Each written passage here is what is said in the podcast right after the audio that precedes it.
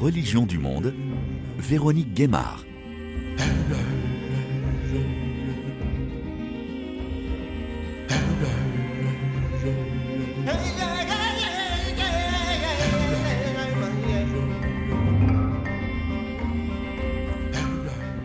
Bonjour à tous, des prêtres africains en territoire autochtone Innu au Canada.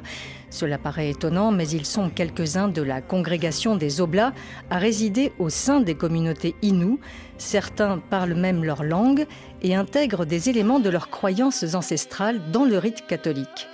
Nous vous emmenons en reportage, en immersion dans la partie boréale du Québec, sur la côte nord du fleuve Saint-Laurent, au sein de ces territoires Innu un des premiers peuples de cette partie du Canada.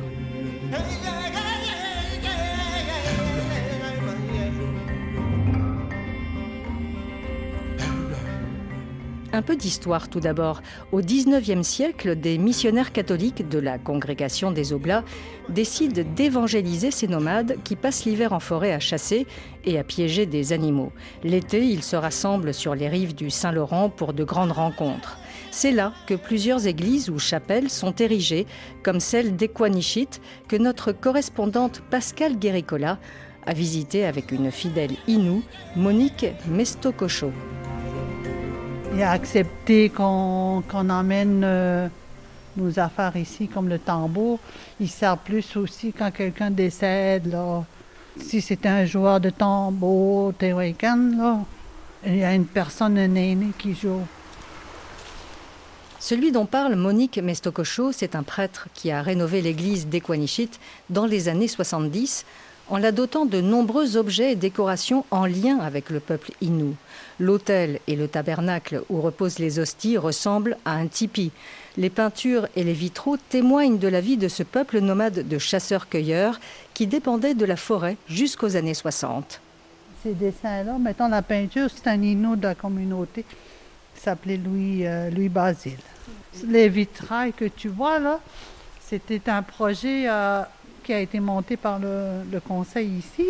Ça a été fait par des, membres de la communauté, des personnes qui travaillaient avec une euh, formatrice qui venait de Port-Cartier. La personne est venue les, les, former en même temps, puis ils ont tout fait ça. Ça, c'était ma grand-mère. Elle s'appelait Agathe Bellefleur. Elle venait à la messe, sa place était là. Puis elle chantait aussi. Au Québec, comme dans d'autres provinces canadiennes, la conversion des Premières Nations correspond à leur sédentarisation. Dès le début du XXe siècle, un système de pensionnats religieux se met en place pour scolariser de force les enfants. Le gouvernement souhaite alors en faire des citoyens comme les autres. Pendant des années, ces pensionnaires sont coupés de leur langue, de leur culture. Une fois rentrés chez eux, ils ne se reconnaissent plus dans leur communauté, ce qui crée une fracture avec les générations précédentes, dont beaucoup de familles portent encore les séquelles 40 ans plus C'est ce qu'a dénoncé le pape lors de sa visite au Canada en juillet dernier en évoquant un génocide culturel vécu par les Premières Nations.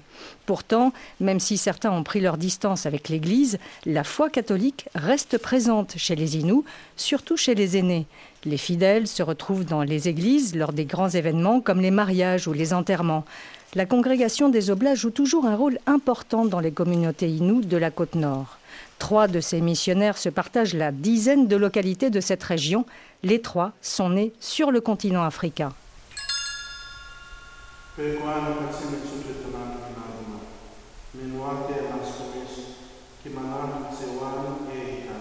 Celui dont on va d'abord faire la connaissance vient du Nigeria. Le père Ali avait jusqu'à tout récemment la responsabilité de la paroisse d'Equanichit, où se trouve l'église dont on parlait en début d'émission, mais aussi une autre beaucoup plus isolée, située dans le nord, uniquement accessible par avion ou par train. Depuis début septembre, il a entrepris des études de théologie sur la place de la spiritualité autochtone. Pour lui, vous allez l'entendre, le fait que beaucoup refusent de croire en une seule religion est une bénédiction, car l'imposition d'une seule religion renvoie, selon lui, à la colonisation. Pascal Guéricola a rencontré le père Ali cet été lors d'un festival de musique autochtone. Le prêtre nigérian était interpellé par une Inou qui lui demandait en blaguant de la baptiser. Je veux être baptisé là, sur le Jourdain. C'est toi qui vas me baptiser. pas aujourd'hui. Un autre jour. Celle qui lance cette drôle de demande, c'est Jeannette Volant. Ce jour-là, cette habitante de la communauté Innu de Magnotenam, à une douzaine d'heures de route de Montréal, cuisine sur la plage qui borde le fleuve Saint-Laurent. Elle montre à un groupe les recettes traditionnelles de sa nation. Tout en regardant un pain plat, la bannique, cuire dans le sable, le père Ali trouve la blague bien bonne. Connu dans la communauté, même si sa paroisse se trouve à 150 km de là, ce Nigérian d'origine se sent comme un poisson dans l'eau chez les Inuits. C'est proche de ma culture. Moi, je viens d'une culture où on blague sur tout et de rien. Quelqu'un peut être euh, en train de mourir, mais ça ne nous empêche pas de rire pareil. C'est-à-dire la vie, euh, euh, même si la vie est difficile, on, on, continue de rire. Et donc, arrivé ici, je trouve aussi le même peuple qui est un peuple rieur. Donc, waouh, partir loin pour retrouver un peuple qui était proche de moi. Et le sens de famille aussi. Le sens de famille est très fort chez les Inuits. Et, donc, on se retrouve dans peu de temps, on est devenus frères et sœurs. Beaucoup de gens ne m'appellent pas Père Ali, m'appellent frère. Pas frère comme frère religieux, mais frère, frère dans le sens vraiment de la fraternité. Euh, c'est vraiment une fraternité que je n'ai pas connue ailleurs qu'ici. Même tous mes années en Afrique, je n'ai pas eu dans une culture où j'ai retrouvé une famille que je pouvais appeler la mienne, comme je l'ai trouvé ici. Mm, j'ai des familles, j'ai une famille vraiment qui, qui, est ma famille. Ils ont besoin de moi à n'importe quel moment, ils peuvent m'appeler même à minuit à n'importe quel moment. Ce pas des gens qui viennent à la messe, donc ce n'est pas vraiment dans le contexte de la de l'église, c'est vraiment le contexte humain. Contexte humain. Les gens avec qui on se dit qu'on s'aime régulièrement, que ce soit des, des, pères de la famille qui est décédé dernièrement, que ce soit la mère, que ce soit des enfants. Le père Ali a donc trouvé chez les Inuits une famille d'adoption, la famille Timac. Il a aussi plongé dans la spiritualité autochtone, longtemps condamnée par l'Église. Cette dernière s'appuie sur des croyances anciennes liées à la nature. Elle a recours notamment à la purification par une plante comme la sauge, aux tentes de sudation ou à l'utilisation du tambour.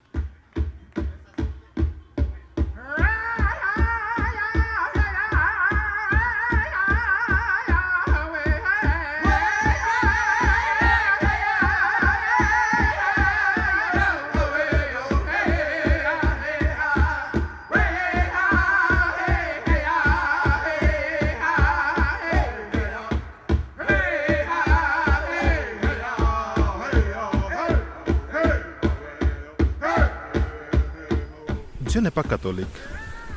Quelqu'un qui raconte Dieu à travers le catholicisme seulement ne m'apporterait pas autant de choses, dans le sens où toutes ces expériences, ce sont mes expériences. Mais quand je m'ouvre à l'autre encore, qui voit Dieu autrement, un exemple banal que j'utilise, c'est quand je suis avec des Inuits, quand on finit de manger, et qui font des choses qu'on fait chez nous aussi que des gens prennent le repas qui reste, qui vont les déposer sous l'arbre. C'est la folie pour, pour le jeune moi qui venait d'arriver, parce que chez nous, ça s'est fait. Pour eux, dans ce moment-là, ils, font une sorte d'offrande. Ils entrent en, relation avec quelque chose plus fort que moi, dans ma manière, dans ce que j'aurais appris, euh, ou dans la religion qui m'aurait dit que la religion chrétien est telle et la religion traditionnelle est telle autre, qui, qui, a, qui a enlevé l'âme de la spiritualité dans la culture africaine et qui a séparé l'être africain de sa culture, de sa spiritualité, je les retrouve ici. Dans le sens où c'est les mêmes personnes qui le font, qui viennent à la messe régulièrement. Et donc, ce n'est pas parce qu'ils ne croient pas à ce que je crois, c'est pas parce qu'ils ne pratiquent pas. Ils pratiquent il pense, il trouve une manière d'entrer en relation avec Dieu à travers des gestes anodines, comme déposer des, repas. On peut se dire, mais pourquoi ils le font? Oui, c'est des animaux qui vont le manger. Mais sinon, on allait le jeter sur les poubelles, alors qu'il nourrit les animaux.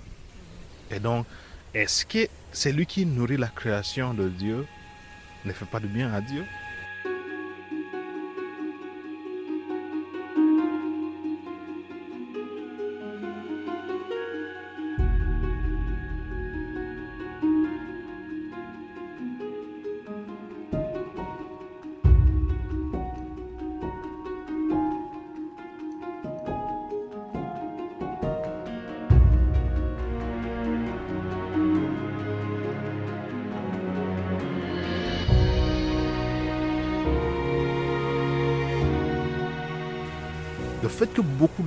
Refusent de croire à une seule religion, c'est une bénédiction. La variété, ça c'est la richesse entre pour, la, pour grandir. Il faudra qu'il y ait la variété. Il faudra qu'il y ait des gens qui nous poussent à réfléchir, à se demander pourquoi est-ce qu'ils refusent de croire ce que nous on croit. Que les gens refusent d'être catholiques, je dis tant mieux.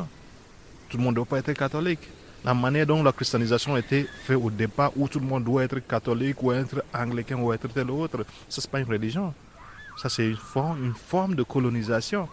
Aujourd'hui, les gens sont capables de dire, moi je suis chrétien, ou je ne l'ai pas, je ne suis pas. Moi je suis catholique, ou je ne le suis pas. Ou moi je suis croyant, ou je ne le suis pas. Ou moi je suis chrétien, mais aussi moi je pratique la tradition les gens me connaissent, tous ces gens-là qui font des, des spiritualités, c'est des amis personnels. Je vais chez eux, j'en parle, on discute des, spiritualités. moi, j'aimerais qu'on utilise les sauges dans certaines célébrations. Nous, comme prêtres, ici dans la communauté, on est tout à fait d'accord qu'il faut insérer certaines des, pratiques spirituelles dans nos célébrations. Quand on fait des, des célébrations, on bénit l'eau, on utilise pour la purification. Parce que l'eau a des capacités, non pas parce qu'on le bénit déjà, mais naturellement, l'eau a la capacité de purifier. Le sauge qui est utilisé dans la, la a aussi cette capacité naturelle de purifier.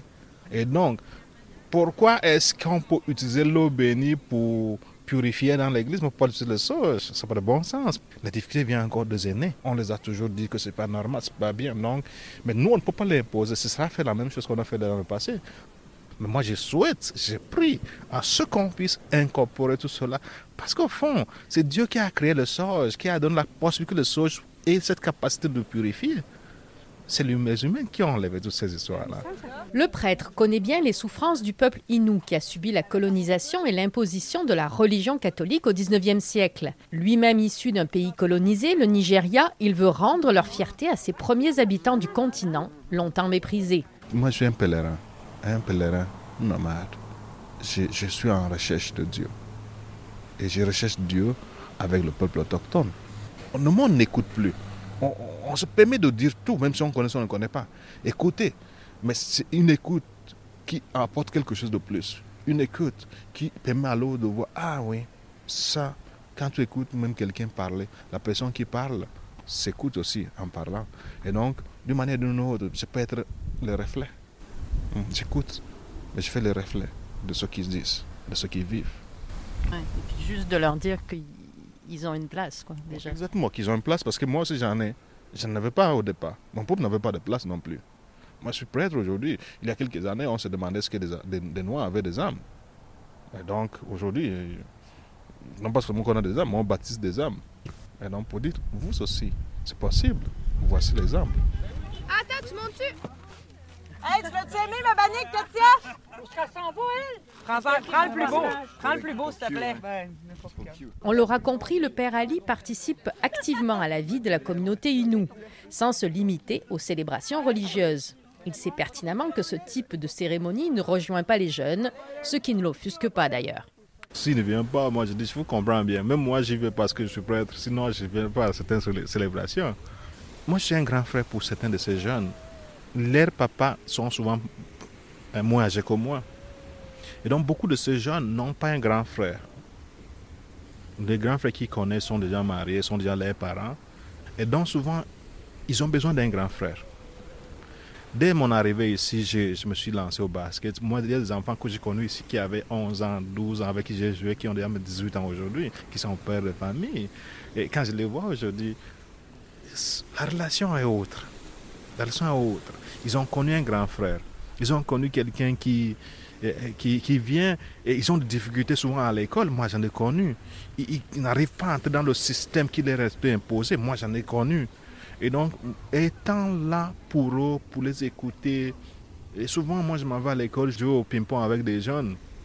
Et avec le temps, entre-temps, on jase, on pose des questions. Mais comment tu as fait pour faire telle autre chose? Ou, ah, moi, je n'aime pas telle cause, je n'aime pas telle chose. Moi, j'ai leur expérience, j'en ai aussi. Tout ce qui vivent, les difficultés qu'ils vivent, j'en connais. Et donc, moi, tout d'un coup, à travers cela, je reste là comme les grands frères. Euh, je parle souvent, quand je m'en vais dans les, bibliothèques, ils ont autant de livres que je n'ai jamais vus, qu'on ne remet pas dans certains de nos... Moi, je dis, vous savez, moi, l'école où j'ai étudié, je n'avais pas telle ou telle autre chose, mais je suis ici aujourd'hui. Vous avez de la chance. Et donc, ils voient qu'on peut s'en sortir, même si on n'a pas de possibilités. Donc, voici, peut passer de manière indirecte, sans imposer, parce que le Christ a voulu montrer le, chemin. Le Christ n'est pas venu pour créer une religion. Il voulait amener les gens à, découvrir autrement.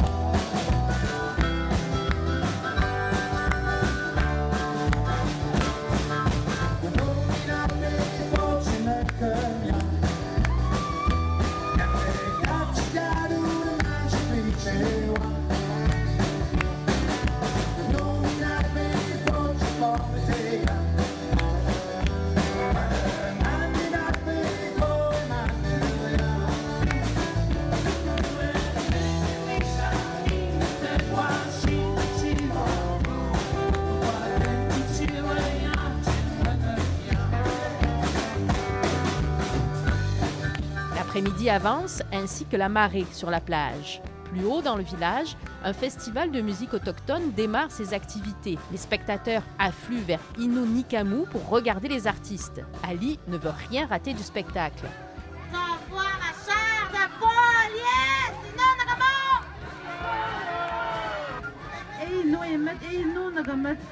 Sur place, il retrouve sa famille d'adoption, les Timac. J'étais adopté. Ali a d'abord fait connaissance avec Mactush, le sportif de la famille, avant de rencontrer ses parents. C'est quelqu'un vraiment de proche. Pour moi, je le prends comme un grand frère. Puis à chaque fois qu'on se voit, on se donne un câlin. Ou à chaque fois qu'il vient ici, ben, il vient tout le temps me voir, c'est sûr. C'est un gars très euh, à l'écoute, je trouve. Puis il lit beaucoup. Il a réponse à tout. Quand j'ai besoin d'aide, il me répond tout. Euh, puis j'y parle, il me répond, il me remonte le moral. Il est bon. Moi, j'ai perdu mon père, puis lui, il était vraiment proche pour moi. Puis lui, était très là, très proche de moi, Ali. Et à passer euh, cette étape-là au-dessus grâce à lui. Il avait fait une messe spéciale pour lui. Mon père, c'est un croyant spirituel. Il avait une coquille, euh, puis tu pouvais allumer de la sauge. Puis Ali, il a dit, ouais, je vais le faire. Puis c'est comme purifier à la place de l'eau bénite, là. Ben, il a purifié le cercueil. Tout le monde le salue, tout le monde l'aime. Euh, c'est un bon gars. Il apporte l'ouverture d'esprit, je pense, à Ali. Euh, en plus qu'il est un noir, il a, pris sa place au sein de la communauté beaucoup. Il n'a pas été gêné, il a rentré comme euh, un nous. Quand il vient ici, tout le monde le connaît puis on le prend comme un des nôtres. C'est un gars avec un grand esprit familial. Pendant plusieurs jours, des Inuits ou des membres d'autres nations autochtones se donnent rendez-vous au festival Inou Nikamu. L'occasion pour le Père Ali de prendre la parole lors de la messe dominicale retransmise sur la radio locale. Le Christ en soi, c'est pas cette image qu'on nous a vendue, c'est pas ce, Dieu qui colonisateur qu'on nous a vendu, c'est pas ce Dieu qui veut briser l'être humain qu'on nous a vendu. Le Christ, c'est cet être, c'est ce Dieu qui s'est dépouillé de sa capacité, de tout ce qu'il possède de Dieu pour devenir humaine, pour être né dans une famille pauvre, pour être né dans un, enclos des animaux. Un Dieu qui naît dans cette situation-là n'existe nulle part. Il n'y a qu'en Jésus que ce Dieu existe qui accepte d'être cela et qui vit, qui a vécu dans la pauvreté et qui est mort pour résister à l'oppression, qui est mort pour dire non à ceux qui veulent briser son peuple, ceux qui veulent détruire les relations avec Dieu, qui a dit, moi je donne ma vie, non pas pour moi, mais je le donne pour le monde entier. Ce Dieu ne fait mal à personne.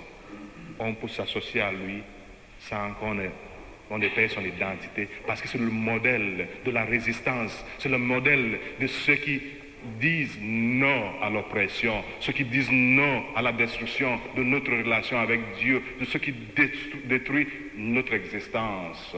Jésus, c'est le modèle parfait.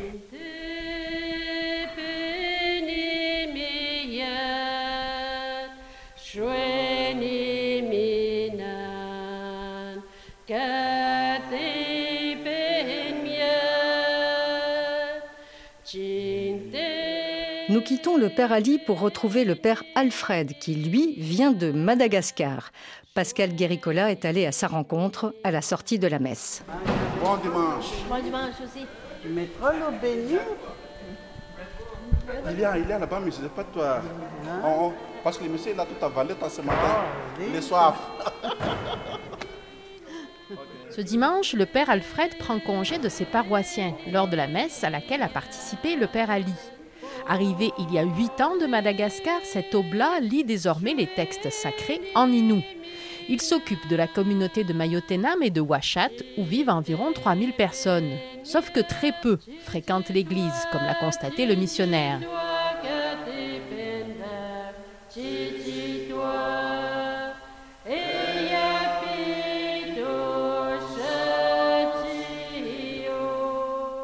Pour moi, ça ne me dérange pas. Parce que pour moi, ce n'est pas le nombre qui est le plus important, mais c'est la présence des personnes. Même dans l'évangile, c'est la même chose. Et même deux ou trois personnes qui sont réunies, alors je suis là avec les autres, dit Jésus-Christ. Alors ma présence ici, c'est d'accompagner les personnes, accompagner les gens. Je ne suis pas un grand théologien, je ne suis pas un grand prêtre, je ne suis pas un grand prédicateur. Non, ma présence, c'est d'être là. Parce que les gens, ils, ont besoin de prêtres. S'il y a quelqu'un qui est malade à l'hôpital, il appelle, mon père, nous avons besoin de, de prêtres pour donner les sacrements des malades. Les gens, ils sont venus, c'est au moment des chasses, au moment de, de pêche. Ils sont venus avec leurs canots et avec leurs fusils, tout ça, pour demander de la bénédiction. Même pour bénir aussi les, gens, aller dans les territoires. Alors, les certains ils sont venus pour parler seulement. Moi, je vais parler avec toi. Puis, juste l'écoute, les mots écoute là, c'est vraiment, pour moi, c'est vraiment important. Parce que toi, tu es disponible pour écouter le monde, c'est ça le plus important. Parce que le monde voulait te partager leurs problèmes, leurs difficultés, tout ça. Ma présence est là. Moi, j'ouvre mon bureau, on mm, commence du matin jusqu'à après-midi. Même moi, je n'ai pas pris la sieste, mais souvent, moi, j'ai resté dans mon bureau tout le temps. Alors, moi, je suis ici comme être missionnaire pour aider les gens, pour approfondir aussi leur foi en cas de besoin à propos des sacrements.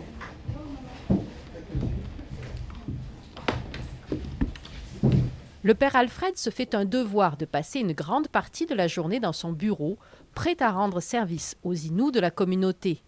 Sa disponibilité touche cette paroissienne qui vient de lui apporter un repas. Quelqu'un qui m'a amené le souper Oui.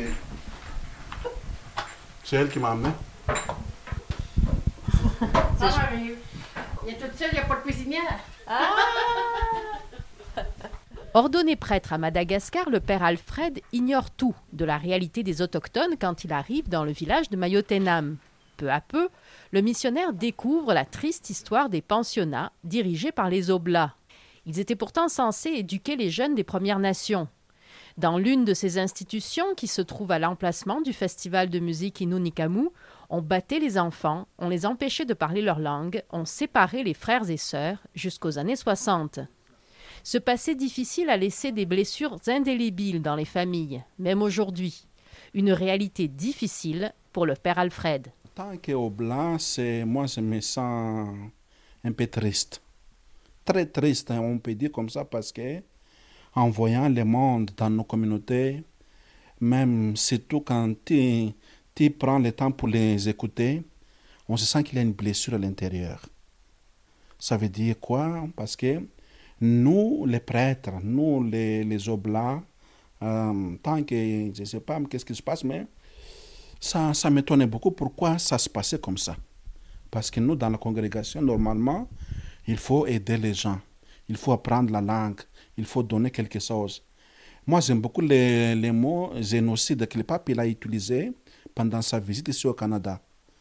Parce que vous voyez, les, les, les jeunes, surtout les enfants, quand ils étaient au passionnat, ils ont leur culture, ils ont leur langue, ils ont leur manière de vivre, tout ça, mais on enlève tout. Même les enfants, jusqu'à maintenant, on n'a pas encore retourné dans, la famille. On est perdu, je ne sais pas où, mais ça fait triste. Même en voyant les parents vivre tout ça, pour moi, c'est insupportable. Mais moi aussi, moi, je suis blessé en écoutant tout ça. Mais c'est pour ça que le pape, il a fait un, un grand effort pour ce qu'on appelle réconciliation. Nous, en tant qu'Oblats missionnaires, on, est là, on va aider le monde. Les autres aussi sont blessés, qu'est-ce qu'on va faire? Le pape, a déjà fait la démarche, il a donné déjà les pistes à suivre. Mais c'est nous autres qui va travailler avec les, comme un, but à relever tout ça parce que le plus important d'abord, c'est toi qui es disponible pour vivre avec le monde, marcher ensemble, marcher ensemble. C'est ça le plus important pour nous, être ensemble avec les gens.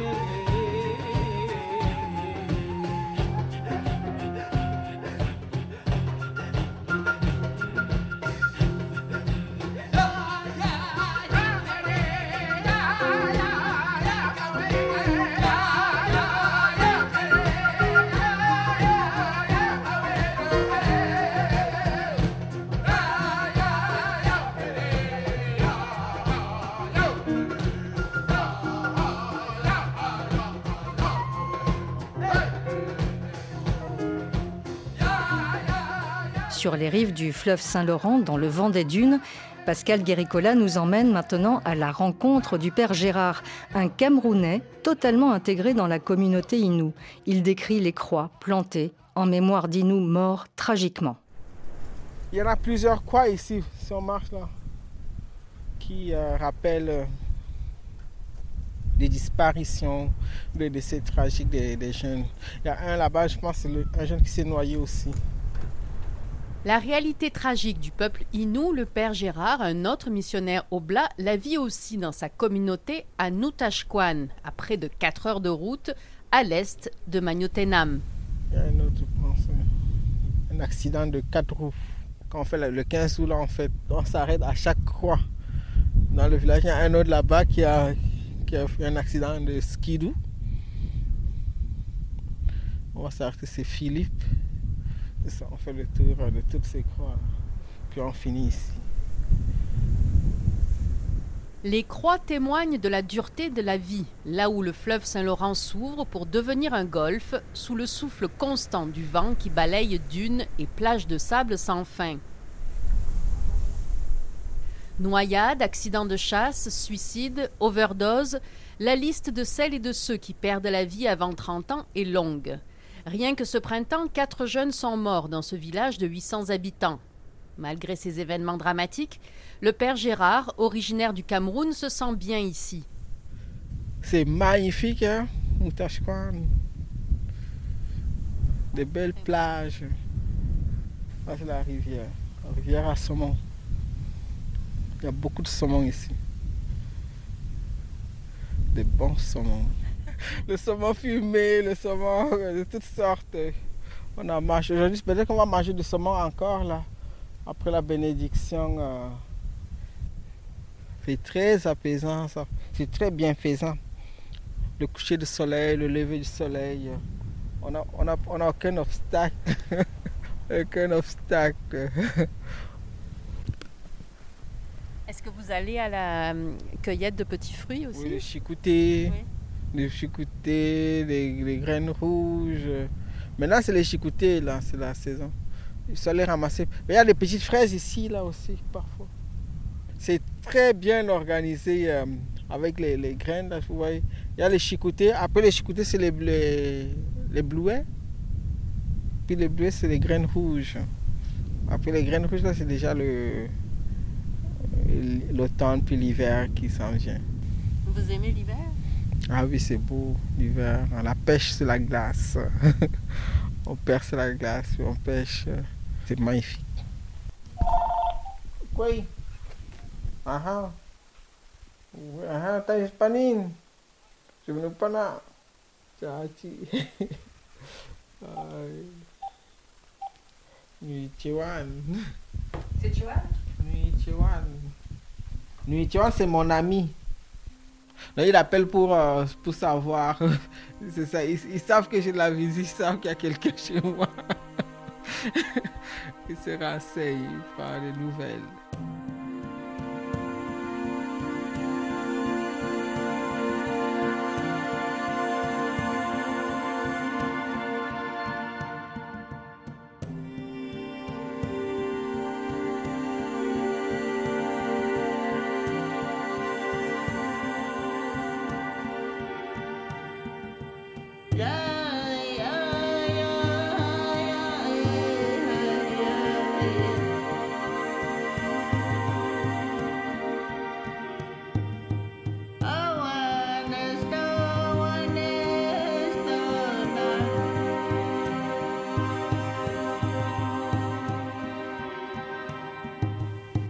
Cela fait dix ans que ce missionnaire Oblat prend soin de trois communautés inoues situées à la pointe nord-est du Québec. Il faut prendre le bateau de ravitaillement des marchandises pendant plus de 24 heures l'été pour atteindre la dernière, Pakuachipou. L'hiver, le trajet s'effectue en motoneige alors que la glace envahit le Saint-Laurent. Pour échanger avec les personnes âgées, le Camerounais de la région de Marois, dans le nord, a appris l'inou, une langue qui ne ressemble à aucune autre de celle qu'il connaît, mots fous, italien et espagnol compris. À ses débuts, c'est Yvette Vachon, une Inou de la communauté de Magnotenam, qui l'a aidé à comprendre la culture de ce peuple. C'est très beau de l'entendre parler parce qu'il n'a pas d'accent. Il n'a pas d'accent, tu sais, euh, venant de, du français ou de l'anglais, là, tu sais. Ça résonne, ça, c'est comme un chant, là, tu sais, c'est tellement... Je suis tellement fière de lui. Comme mon fils, oui. Puis c'est ça, je pense qu'il me considère un peu comme sa maman, tu sais, parce que il a vraiment hâte quand, à chaque fois qu'il vient, il vient chez nous, il s'informe de moi. Qu'est-ce qui fait que vous vous êtes senti proche? Parce qu'en même temps, c'est quelqu'un qui vient de loin, là. C'est une culture très différente, là. Les Africains, comme les Inuits, ce sont des gens qui ont été colonisés. Donc, dans cette vision-là, je savais qu'il me comprenait. Tu sais, quand je lui parlais de, du racisme que l'on vivait, je lui, quand euh, je lui parlais de, ce qu'on vivait comme situation, là. Puis je savais qu'il comprenait parce qu'il avait vécu la même chose que moi. Était aussi dans un pays colonisé, hein. Fait que on, s'attachait beaucoup, je me suis attachée beaucoup à lui. Puis euh, c'est drôle, le, le, je, je, me souviendrai tout le temps de la journée qu'il est arrivé, on était à la messe. Moi, j'arrivais de. J'étais allé voir mes collègues à Lièvre dans le bois. Là, il se demandait d'où j'arrivais. Je lui dis J'étais allé voir mes collègues à Lièvre. Puis euh, là, il était tout intéressé. Hein? Il voulait euh, me suivre partout. Puis il serait intéressé pour euh, connaître davantage la culture. Puis... Fait que je me suis beaucoup, beaucoup intéressée. Je me suis liée d'amitié avec lui. Une amitié très profonde avec lui. Puis partout où j'allais, je l'amenais, puis je l'informais, puis je l'informais de, de la vision, de la vision de la communauté. Euh, je l'informais aussi de, de, la culture. Euh, donc, je lui parlais un peu de ce qui s'était passé au pensionnat, puis tout ça. Puis je l'informais de ce qui s'était passé, ce que les prêtres avaient fait aux, aux jeunes filles, aux jeunes hommes de, de la communauté, puis tout ça.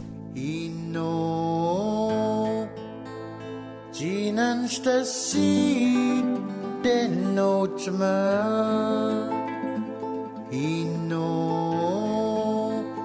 Jinja meshkana Chguito te Ino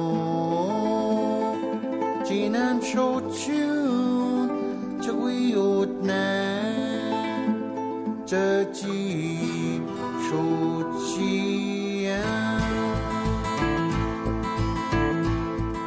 Le père Gérard appartient à la même congrégation religieuse, les Oblats, dont plusieurs membres ont causé des torts irréparables aux enfants. On les obligeait alors à fréquenter ces pensionnats religieux.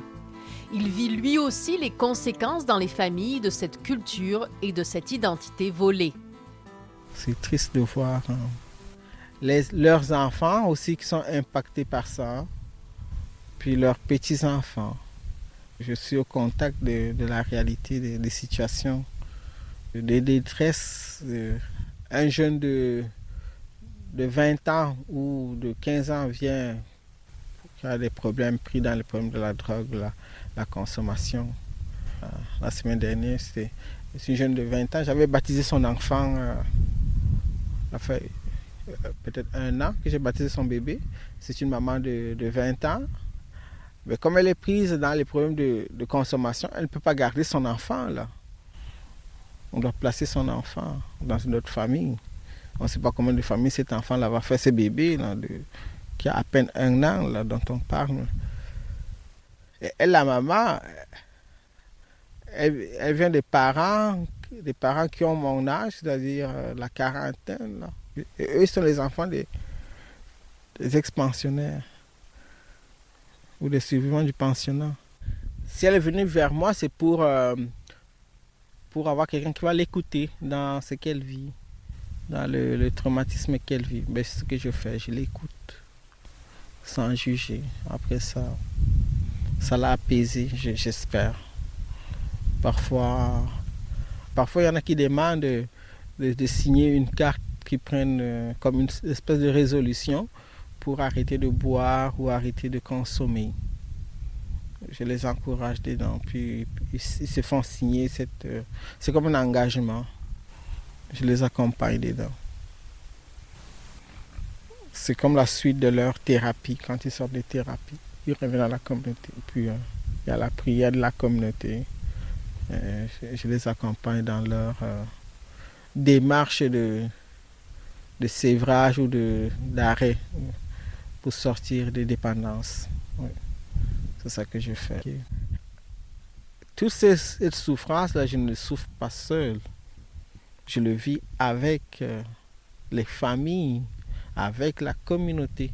Donc c'est c'est porté ensemble. Mais la vie, là, la vie dans la communauté n'est pas seulement ça.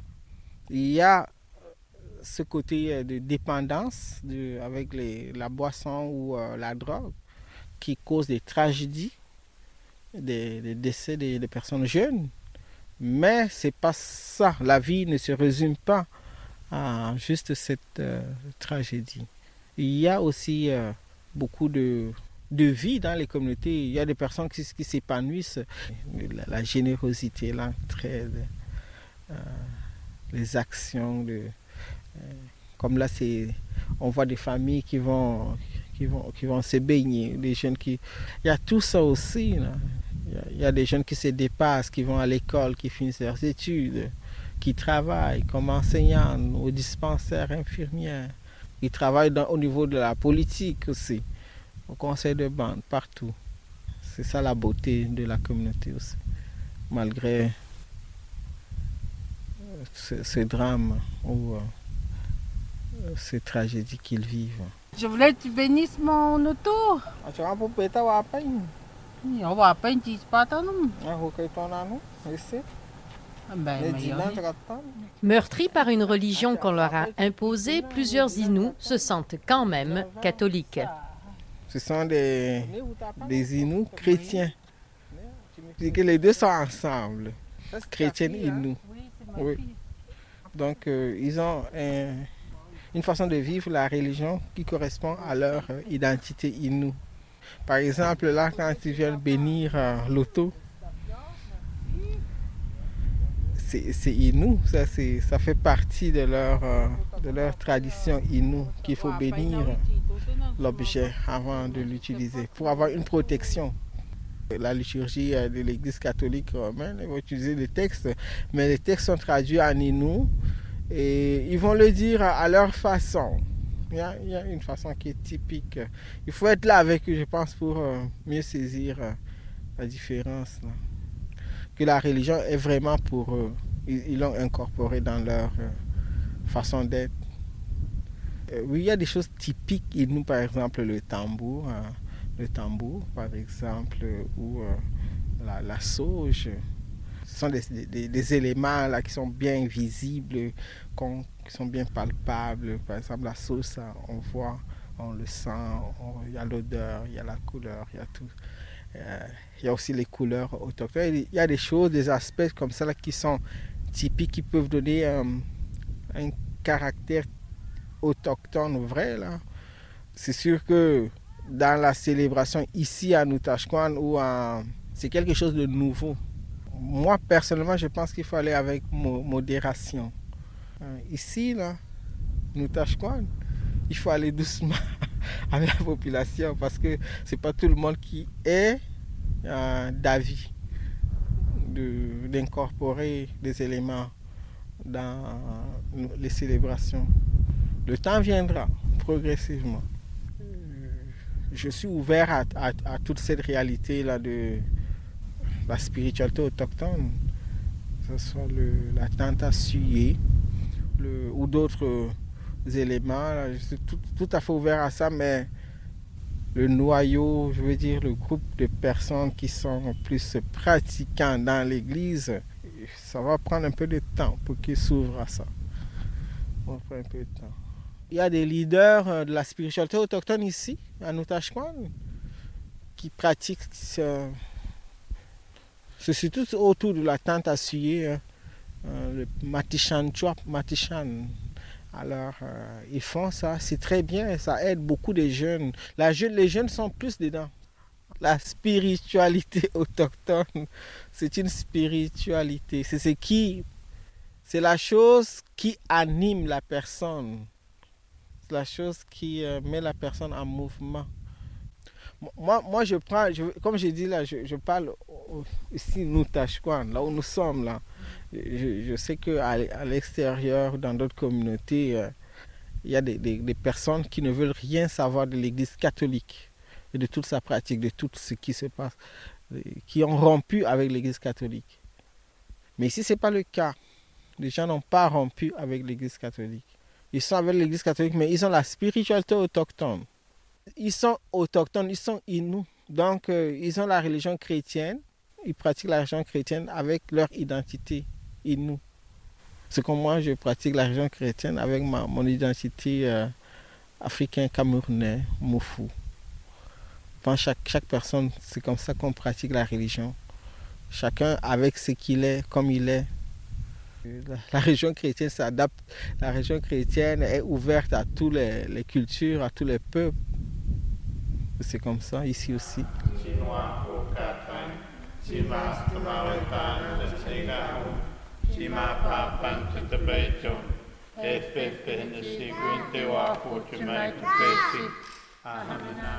De plus en plus, moi je pense que la communauté euh, prend, prend le, le, leadership, même au niveau de l'église, c'est eux qui, prend, qui, ont le leadership de la, de la vie, euh, de la foi dans la communauté.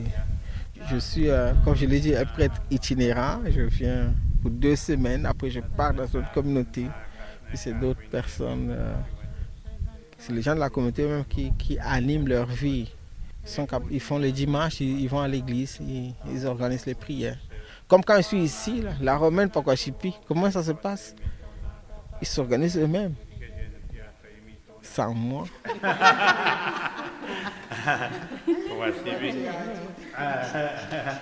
Missionnaire, le père Gérard le répète souvent, il marche avec les Inuits. Et marcher avec les Inuits, cela veut dire aussi partager leur vie traditionnelle. Je suis allé quelques fois avec eux à la chasse, mais je suis allé à la chasse de l'Orignal, à la chasse des Outardes, à la chasse euh, dans, dans le territoire. Je suis allé camper avec eux. Non à la pêche, la chasse. En tout cas, je, ils m'ont amené dans toutes les activités qu'ils font. Je les ai vécues. Il faut être physiquement en bonne santé pour faire ça. pour monter les rivières en, en, hiver, pour aller dans le froid, pour coucher dans les tentes. Il ne s'agit pas d'aller seulement rester dans une tente, il faut travailler là, pour le bois, pour chauffer, pour l'eau pour euh, ramer, il faut travailler fort. C'est stimulant. on est nous-mêmes quand on est dans le bois. On est... Ici, dans le village, tout le monde dans la maison, fermé dans sa maison, on n'a pas beaucoup d'activités à faire. Mais dans le bois, on ne s'ennuie pas. Il y a toujours quelque chose à faire. On se lève tôt le matin, puis on prépare, euh, on fait son déjeuner, puis on s'en va. On passe toute la journée dans le bois, puis on revient à la fin de la journée. La vie dans le bois est beaucoup différente que la vie. euh, chaque personne est, utile, chaque personne est valorisée, chaque personne a quelque chose à faire. Les femmes, les enfants, même la personne âgée. Euh, L'aîné dans le bois, c'est celui qui va raconter les histoires. C'est un autre monde. C'est le paradis ici. c'est le paradis. Quand on est sur les biens, c'est ça la chance qu'on a ici. Ah, on se ressource avec cette nature.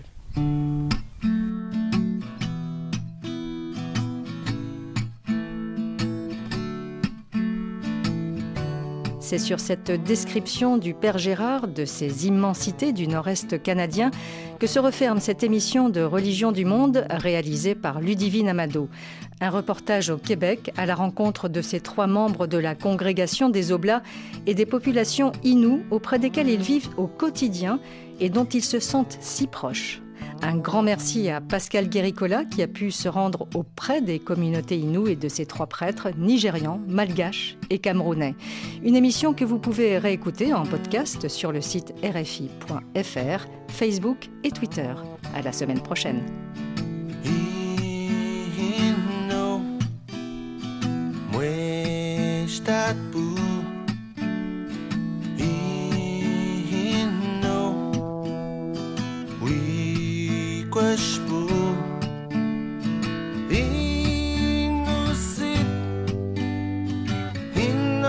está